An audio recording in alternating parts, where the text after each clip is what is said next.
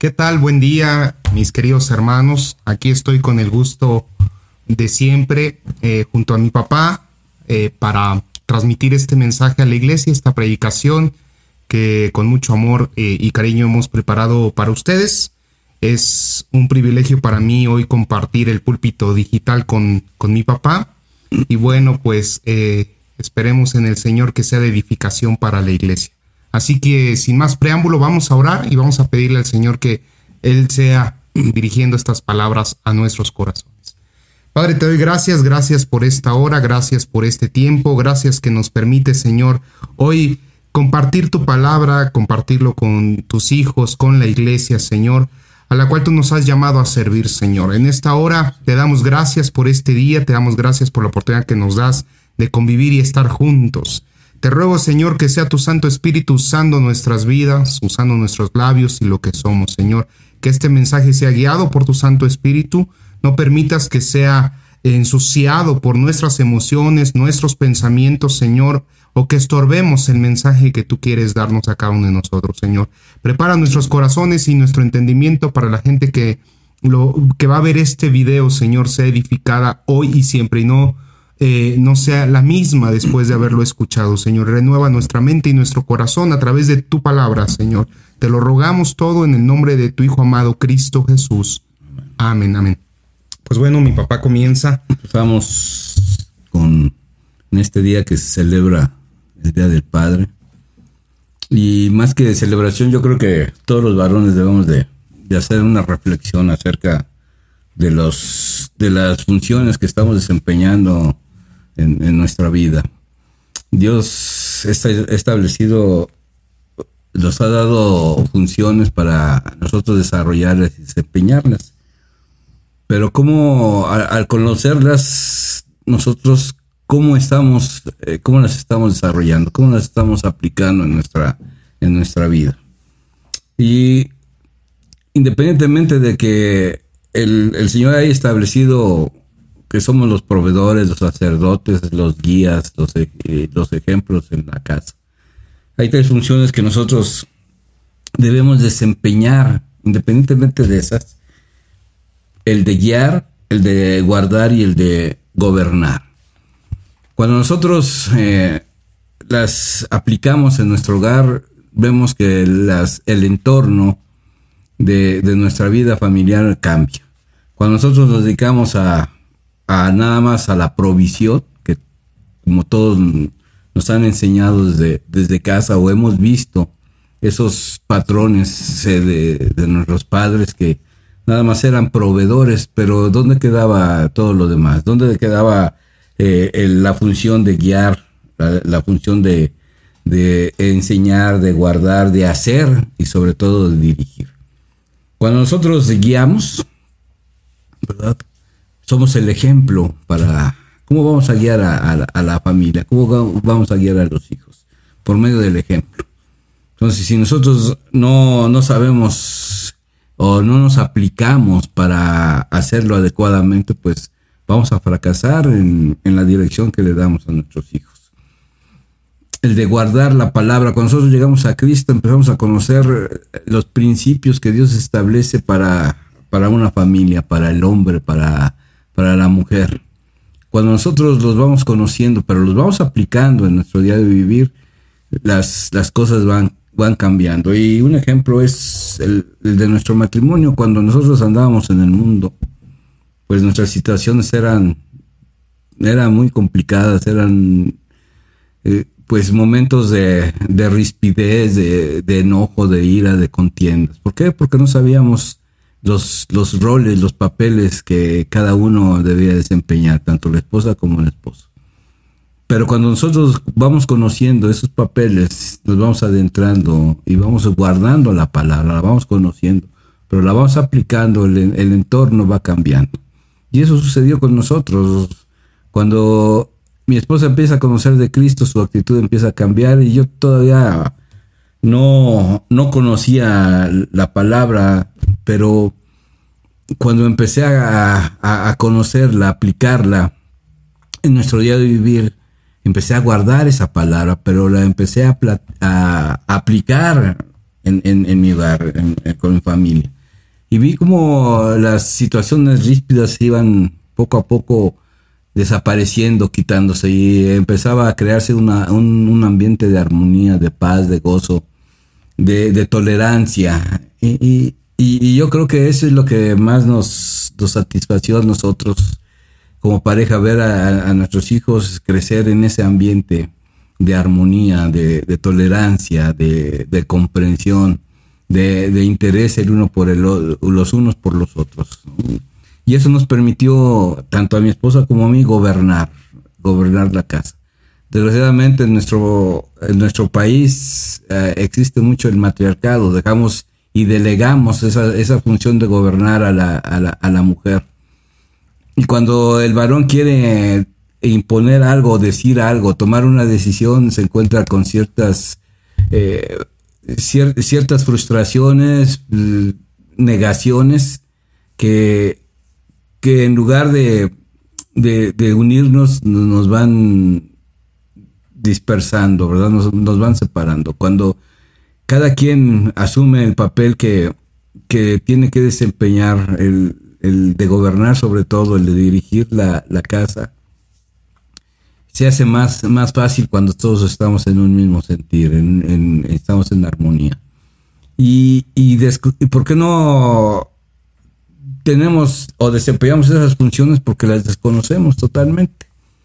Nuestros padres, al no conocer de Cristo, al no conocer de Dios, empezamos a, a aplicar patrones del mundo, a, imitar cosas que en, lugar de, fomentar la unidad familiar, la unidad en el matrimonio, pues se empiezan a cada quien a, vivir una vida de, egoísmo, buscando cada quien lo suyo, buscando la satisfacción personal, en lugar de buscar la, el beneficio de, la, familia, en, el beneficio de los hijos. Y, y hay unos eh, versículos ahí en la Biblia, en Deuteronomio 6, 6 del 6 al, del 1 al 9, donde Dios le, da ciertas, ciertos lineamientos a, Moisés para que él los transmita al pueblo. Y si me acompañan, vamos a, vamos a leerlo.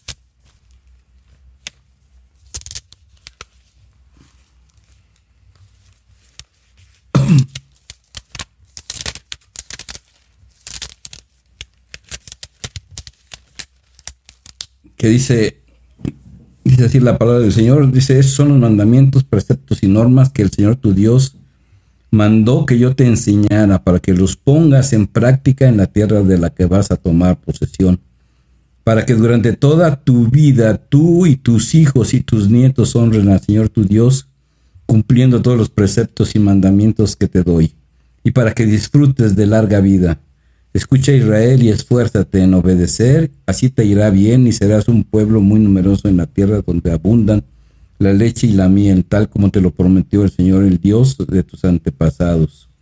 Escucha Israel, Señor nuestro Dios es el único Señor. Ama al Señor tu Dios con todo tu corazón y con toda tu alma y con todas tus fuerzas. Grábate en el corazón estas palabras que hoy te mando. Incúlcaselas continuamente a tus hijos háblales de ella cuando estén en tu casa y cuando vayas por el camino, cuando te acuestes y cuando te levantes. Átalas en tus manos como un signo, llévalas en tu frente como una marca. Escríbelas en los postes de tu casa y en los portones de, las, de tus ciudades.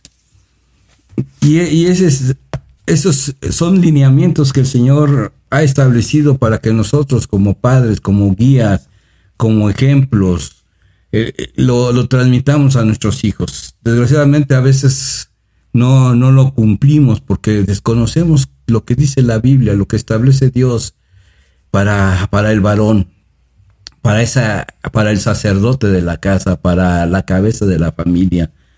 Y, y muchas veces vemos las situaciones que hay ahorita en, en, en todo el mundo, en todo el país principalmente ¿Cuánta, cuánta delincuencia juvenil hay? ¿Cuántas situaciones eh, en, la que los jóvenes, situaciones negativas en, que, en las cuales los, los, jóvenes están inmersos. ¿Por qué? Porque no hay una dirección exacta, no hay una, una guía. Pero si, si retrocedemos, ¿cómo están esas familias de, de esos jóvenes? Muchos, muchas familias son disfuncionales y los jóvenes, pues al, no tener esa, esa guía, ese ejemplo, pues se van a lo, a lo más fácil, a lo, a lo más, más sencillo, a lo que no les cuesta trabajo. Y, yo creo que el, la educación no es en, en, la escuela ni es en la iglesia, sino empieza desde casa.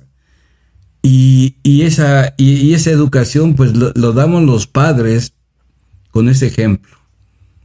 Muchos muchos jóvenes tienen esa, esa imagen del padre, ¿verdad? Y quieren seguir, quieren emular al padre en, a veces en, los comportamientos, en las actitudes, en las profesiones, en, todas las actividades quieren imitar al padre. Pero si, si el padre no sabe dar buenos, buenos guías, buenos, buenos consejos, buena orientación, entonces ¿Qué va a ser de, esos jóvenes? ¿A dónde van a terminar esos jóvenes? Y muchas veces nosotros no pensamos en eso y, nos dedicamos a, a, buscar nada más nuestra, nuestra satisfacción, a, actuar egoístamente, sin, ver que los hijos tienen un, un, mundo que enfrentar el día de mañana, tienen una familia que, que, orientar, que guiar. Y si no tienen buenos, buenos principios, buenos cimientos, ¿qué va a ser de esa, de esa familia? ¿Qué va a ser de, esa gente? En segunda de Timoteo y, y Tito establecen ciertos principios acerca de lo que es un hombre completo. Y yo creo que a veces desconocemos e, esta, esta, este contenido y, por, por, ende se nos hace muy difícil aplicar estos, e, e, estos principios en nuestro, en nuestro diario vivir. Y ahí encontramos en estos, en estos libros de Timoteo y de Tito algunos, algunos lineamientos que a muchos nos cuesta trabajo. Digo a muchos porque los vamos conociendo, pero estamos muy viciados en el comportamiento que tenemos. Nos, cuesta mucho trabajo cambiar nuestra forma de ser. Pero si nosotros queremos dar, saber guiar, saber gobernar y aplicar esos principios, debemos de esforzarnos para llevarlos a cabo. Y ahí encontramos, si ustedes lo, se lo voy a dejar para que ustedes lo busquen, es segundo de Timoteo 3:17 y Tito 1.5, ¿verdad? En los versículos 11 y 10 encontramos estos, estos principios y es el, uno de ellos son es que el, hombre debe ser irreprensible, que debe tener buena reputación. Y ahí es donde, si nosotros hacemos una reflexión de, de, nuestra, de nuestra vida cotidiana, pues muchas veces no, hemos dado esa, no tenemos esa buena reputación con nuestros vecinos, en tu área de trabajo, con tus familiares, con, tus amigos. Entonces, ese de, nos cuesta mucho trabajo, ¿verdad? Cambiar. ¿Cuál es tu comportamiento como cuando estás con tus amigos? No es lo mismo que, que estás en tu casa. Y el varón debe ser el mismo, estando en casa, estando en el trabajo, estando con los parientes, donde sea debe ser el, mismo, debe tener el mismo comportamiento. Dice que el marido debe ser una marido de una sola mujer. Muchos dirán, bueno, si yo tengo a mi esposa, la, la, la procuro, así Y cuando te metes a internet, cuando andas ahí viendo otras páginas que no son las adecuadas, ya no estás preocupándote por la mujer, sino ya estás preocupándote por lo que sale ahí en la en el internet o en otras revistas, Entonces, y ahí es donde se manifiesta la pureza moral, la pureza moral. El, el marido, el hombre debe ser moderado, O sea, es equilibrado en sus palabras y acciones. Cuando estás molesto, eres moderado. Cuando estás enojado, eres equilibrado. Cuando no salen las cosas como tú deseas, muestras esa moderación, ese equilibrio en tu lenguaje, en tus palabras, en tus acciones. Cuando estás descansando y, alguien te, te va y, o estás viendo en la televisión y alguien te interrumpe, ¿eres moderado?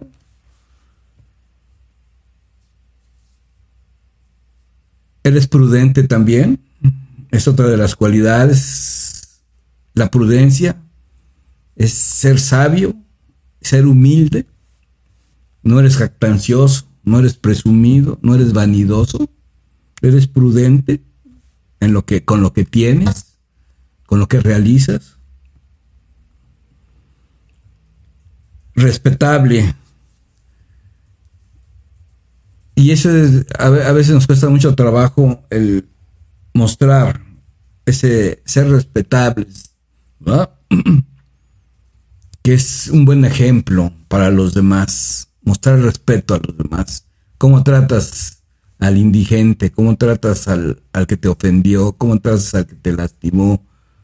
¿Cómo tratas A, a la gente que no hace lo que tú quieres o lo que tú deseas? ¿Eres apto para enseñar? Con tu conducta, con tu comportamiento, comunicas las cosas adecuadamente. No dado al vino. Dices, pero si nada más me tomo una copita, nada más me tomo una, una cervecita, no creo que perjudique. Pues. Si no si no perjudicara, pues no estaría en la Biblia. No aparecería ahí. Dentro de las cualidades que debe tener el, hombre, no dado al vino. Por algo, por una cosa se empieza. Dice un dicho mundano, ¿no? Una no es ninguna. Una, dos es la mitad de una y tres es una. Y como una no es ninguna, pues vengan las demás, ¿no? Entonces, y, volvemos a empezar.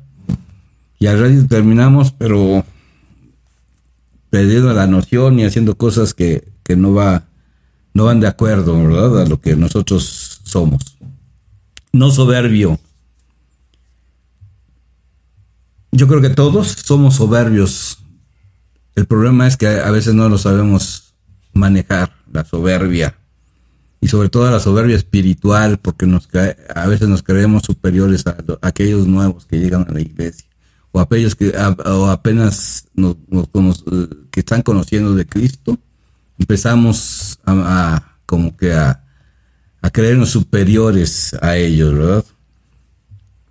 Otra de las características es no ser iracundo, no caer en la ira, que también se convierte, que es un pecado cuando nosotros no controlamos el enojo. Debe ser amable, apacible, no avaro, que gobierna bien su casa. ¿Cómo está tu casa? Antes yo creía que yo gobernaba bien mi casa, pero todos hacían lo que querían. Mi esposa era la que tenía la autoridad en la casa, no sabía gobernar la casa.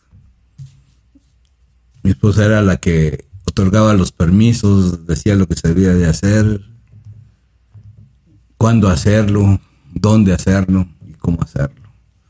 Cuando nosotros entendimos esto y el papel sobre todo que yo debía desempeñar, desarrollar, las cosas fueron cambiando. Y gracias a Dios eso es lo que nos ha permitido pues tener armonía en, nuestro, nuestra familia, en, nuestro matrimonio. Y, por ende tener ese, ese esa transmisión de, ejemplo hacia los demás. Los hijos ya se casaron, ya tienen una, familia y ellos están eh, aplicando esos, estos principios en, ella y vemos cómo surgen situaciones difíciles, surgen situaciones complicadas, pero ellos ya saben, los, tienen las herramientas necesarias para enfrentarlas, para saber cómo solucionar sus problemas. Cada quien desempeñando el papel que le corresponde, pero sobre todo el varón. El varón a Dios, eh, Dios le dio al varón la responsabilidad de crear, de manejar esa armonía en, el matrimonio, en la familia. Es el responsable de lo que suceda en el hogar. Es el responsable de todo lo que, lo que existe en el matrimonio. ¿Cómo va a guiar el, hombre a, a, los hijos si él no tiene esa responsabilidad, si no asume la responsabilidad adecuada? ¿Cómo va a ser el ejemplo de hacia sus hijos si él no toma la autoridad que Dios le ha delegado? ¿Cómo va a enseñar a los hijos a orar si él no tiene esa, no, no, no da ese ejemplo de tener esa relación con el Señor, de esa intimidad con el Señor? Yo creo que muchos, a muchos nos faltan muchas cosas que hacer, muchas cosas que cambiar. Pero cuando nosotros tomemos la determinación de hacerlo, nuestro entorno va a ser diferente, nuestra familia va a caminar con, con pasos seguros porque sabemos que estamos haciendo y estamos dependiendo de los principios que Dios ha establecido para nuestras vidas, para nuestras familias. Y eso es, es algo que, nosotros debemos tener presente. El día de mañana nuestros hijos van a tener una familia, van a formar una familia.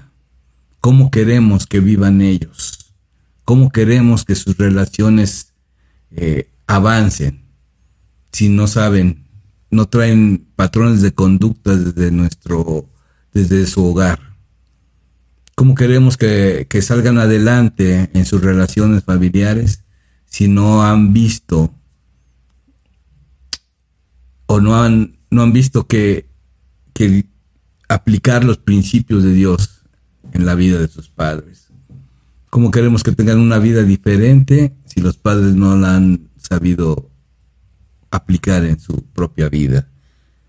Y yo creo que este, este día, en lugar de festejar al Padre, debemos de hacer una reflexión acerca de, del comportamiento que cada varón tiene si en realidad los, los que somos padres hemos cumplido con esos propósitos que ya se ha establecido, entonces podemos vanagloriar y decir, he cumplido, he hecho lo que me corresponde. Y si no lo hemos hecho así, pues veamos en qué cosas no, no he cumplido adecuadamente y tratar de cambiar, tratar de, modificar nuestro, nuestro comportamiento, nuestra conducta.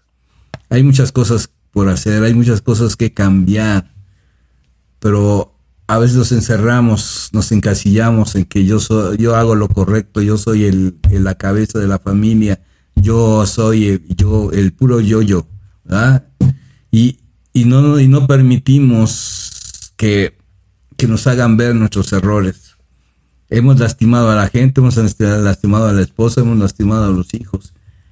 Y, esos, y esas actitudes que nosotros eh, mostramos hacia ellos nos deben de hacer pensar cómo hemos dañado a nuestros hijos, cómo hemos dañado a nuestra esposa. Y eso es lo que nos obliga a nosotros a cambiar, a ser diferente, a aplicar estos principios que estamos aprendiendo, que estamos leyendo, para que nuestra vida dé un giro de 180 grados y podamos tener esa armonía. Todas las, todas las familias, todos los matrimonios quieren tener o queremos tener ese matrimonio feliz, porque el matrimonio perfecto no existe, pero sí hay matrimonios felices. Y cuando nosotros aplicamos estos principios, yo no digo que los problemas se van a desaparecer, no, pero ya va a haber otra forma de, enfrentarlos ya con, con, el apoyo mutuo, con el buscando solucionar los problemas, los conflictos que se presenten, sin decir, pues es tu problema, es tu, ahí tú sabes, no, sino buscando la cooperación de, de, todos los que integramos esta familia para salir adelante. Yo creo que eso es lo que debemos de festejar en, este día, no el, hecho de, del, papá, sino el hecho de que si el padre ha cumplido en una ocasión, yo me, me preguntaba un varón que, que él estaba haciendo todas las cosas, le digo, sí, estaba haciendo todas las cosas bien. Digo, sí, pregúntale a tus hijos qué es lo que le falta por cambiar, qué es lo que falta por, por hacer, si ellos han encontrado a ese, a ese padre, a ese ejemplo, que se pueden acercar a él para preguntarle, para comentarle, para que los oriente, para que los guíe. Si tus hijos te dicen que, que sí, perfecto, has cumplido. Pero si tus hijos te dicen que no, pues no te vas a enojar, no te vas a molestar, pero necesitas cambiar entonces de actitud y de comportamiento. Ser ese, ese padre afable, abierto, para la, para cuando tus hijos necesiten ese consejo, esa orientación, ese apoyo. Y entonces sí, ellos van a decir, yo quiero ser como mi papá, yo quiero ser como él. Entonces sí nos sentiríamos orgullosos cuando ellos expresen eso, lo digan. Pero si empiezan a señalar tus errores, tus defectos, quiere decir que te falta mucho por hacer, mucho por cambiar. Y en este día, sobre todo, que pues, a veces, pues aunque no nos no nos parezca, dicen los chavos, no se lo merece, el papá, pues, pues recibamos ese, ese afecto, pero tengamos presente qué cosas no hemos hecho bien, qué cosas nos falta por cambiar para que en realidad podamos disfrutar de estos momentos en, en, familia, de esos momentos sinceros con la familia. Que no nada más sea un momento, sino que todo el tiempo que podamos estar juntos los disfrutemos y no nos estemos cuidando de que me va a decir algo, me que va a regañar, ¿no? Sino que nos disfrutemos. ¿Por qué? Porque hay un, un, papá que sabe, sabe guiar, sabe aplicar principios y sabe gobernar. Y cuando nosotros lo, aplicamos, vamos a ver los resultados de una manera diferente. no, quiero, quiero retomar eh, el pasaje de Tito de, Timoteo, porque algunas personas podrán asumir que eso es para los que desean obispado y dicen, yo no quiero obispado, yo, yo no quiero supervisar. Obispado viene de, del griego episcope, que significa supervisor. Y algunos dirán, yo no quiero ser pastor, ni supervisor de obra, ni, ni nada. Pero es un requisito eh, de parte del Señor que seamos buenos sacerdotes de la casa. Y, aunque usted no quiera, eh, a los padres le hablo, eh, a los padres varones, usted es supervisor de su casa, es obispo de su casa. Entonces tiene que ejercer este obispado de manera correcta, porque un día estaremos delante del trono del Señor y a usted no le va a preguntar Dios cuántos títulos obtuvo, cuánto dejó en la cuenta bancaria, de qué tamaño era la casa o los autos que, adquirió para su familia, o siquiera qué le dio a sus hijos que usted no tuvo. Eso no le va a preguntar Dios. Dios le va a preguntar qué hiciste con tus hijos, qué hiciste con tu mujer, que, con la herencia que yo te he dado. Y, la respuesta eh, la vamos a tener que enfrentar cada uno de nosotros conforme a lo que hayamos enseñado. De hecho, eh, ahí en Deuteronomio, y quiero hacer énfasis, eh, ahí en, en capítulo 6, del 4 al 9, cuando le dice, y estas palabras que yo te mando hoy estarán sobre tu corazón y las repetirás a tus hijos.